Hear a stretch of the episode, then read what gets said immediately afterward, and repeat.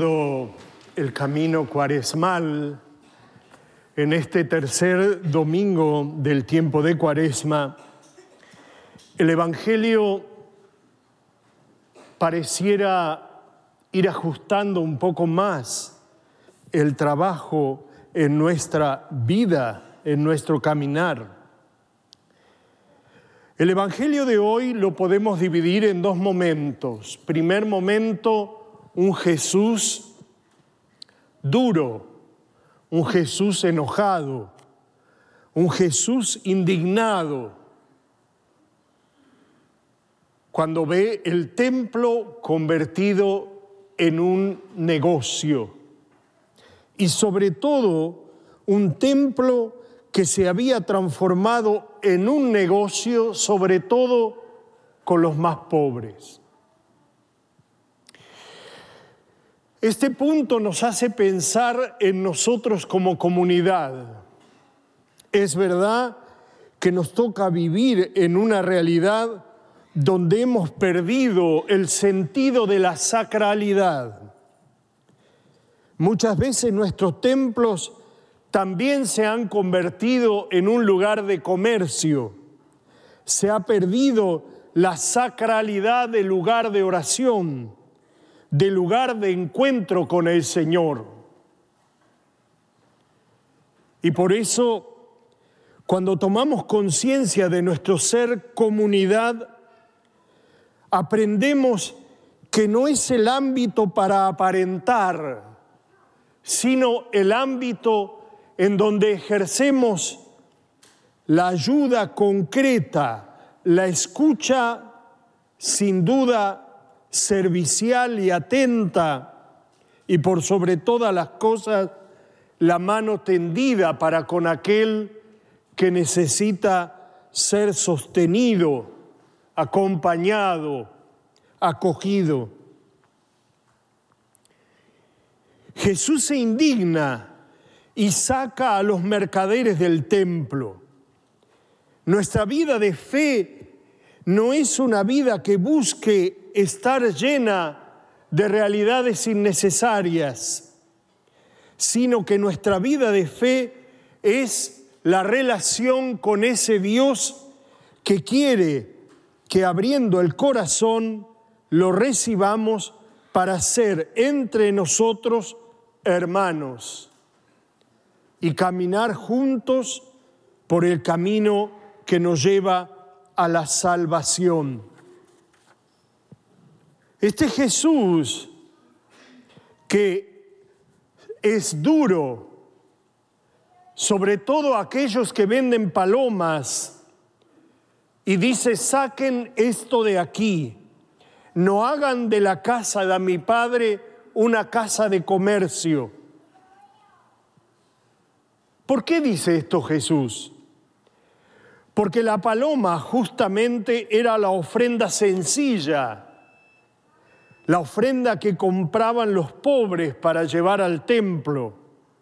Y por lo tanto, lo que Jesús está planteando es, basta de comerciar, basta de negocio.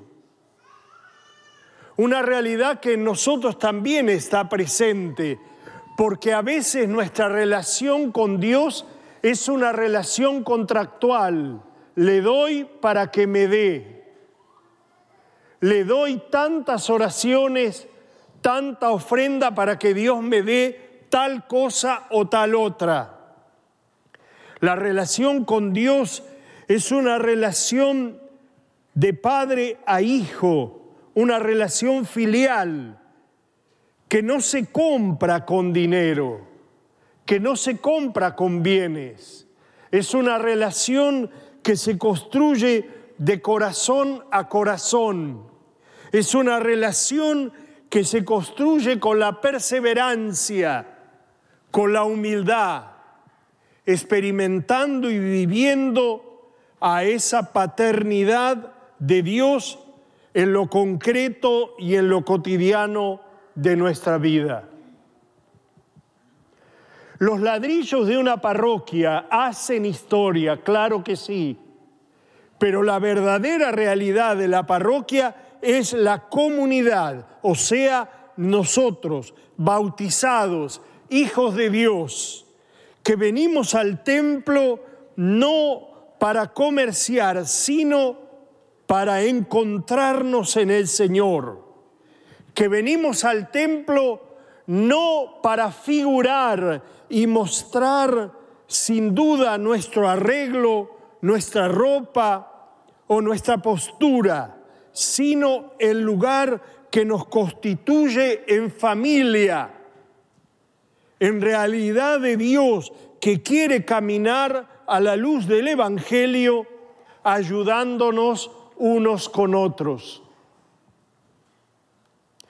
No hay cristianos nómades, no hay cristianos solitarios.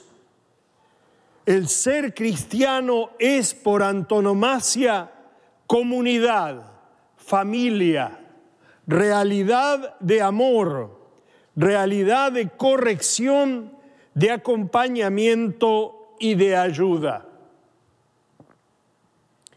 El segundo momento del Evangelio es este Jesús que dialoga con los judíos. Y él habla del cuerpo, de su cuerpo, mientras que los judíos traducen e interpretan que está hablando de los ladrillos del templo. En este tiempo cuaresmal, el Señor nos invita también a pensar cómo adornamos el templo sagrado que somos cada uno de nosotros, nuestro cuerpo, nuestra realidad. Un mundo en donde vive sin duda impulsando realidades nefastas, pecaminosas, que van contaminando el cuerpo maravilloso que Dios nos ha regalado. No podemos permanecer sin duda impávidos frente a la realidad de un mundo que busca destruir nuestros propios templos.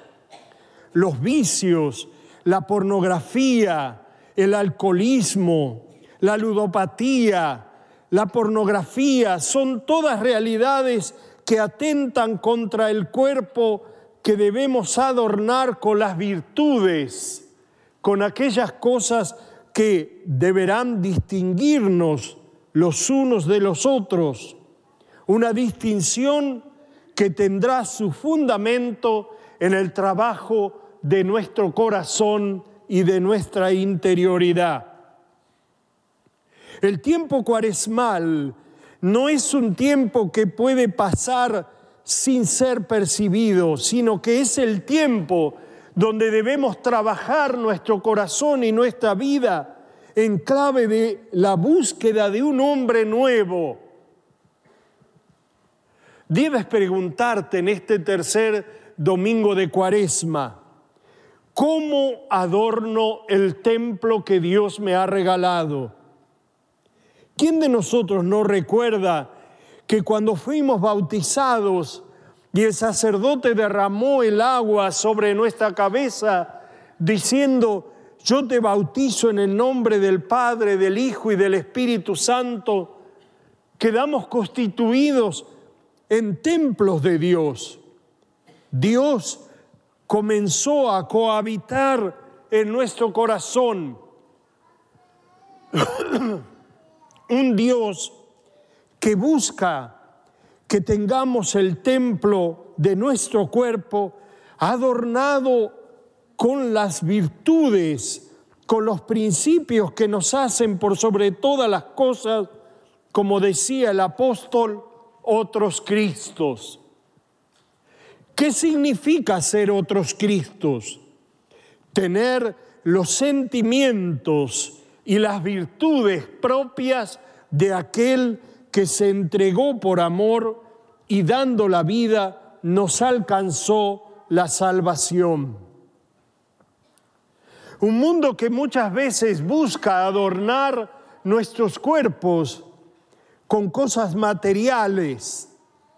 En muchos corazones el altar de su templo es el dinero. En muchos corazones el altar de su templo es la apariencia. En muchos templos el altar es solamente los sentimientos, lo pasajero, lo que no trasciende, lo que es vacuo e inconsistente. Jesús nos ha llamado a tener un templo que tenga en el centro el altar donde Él esté presente. Este domingo el Señor nos invita a seguir trabajando nuestro corazón en clave de esperanza. Cada uno de nosotros es un templo de Dios, un templo que debemos cuidar. Sin duda, ese templo en esta sociedad a veces está en ruinas. La realidad del mundo muchas veces nos presenta un templo que necesita la reconstrucción por eso el Papa Francisco, cuando nos recuerda que el mundo es un gran hospital de campaña, nos está hablando precisamente de templos de Dios que están en ruinas, de cuerpos que están heridos, de cuerpos que están sin duda con afecciones traumáticas, con aficiones psíquicas, con aficiones sentimentales, templos que requieren de nosotros como comunidad para ir reconstruyéndose poco a poco. Un templo no se adorna de manera inmediata, sino que vamos colocando adorno tras adorno hasta darle la belleza que a los ojos de Dios es maravillosa. También en nuestra vida, y por eso el tiempo cuaresmal nos llama a adornarnos con virtudes. El Evangelio nos invita una vez más al ejercicio cuaresmal del ayuno, de la oración y de la limosna. Elementos que tienen que adornar el templo de nuestro cuerpo y de nuestro vivir. En este tercer domingo de cuaresma, entonces, preguntémonos, ¿con cuánta generosidad hemos adornado el templo de nuestro cuerpo y de nuestra vida? Hemos sido generosos. ¿Cuánta ayuda hemos dado a nuestros hermanos?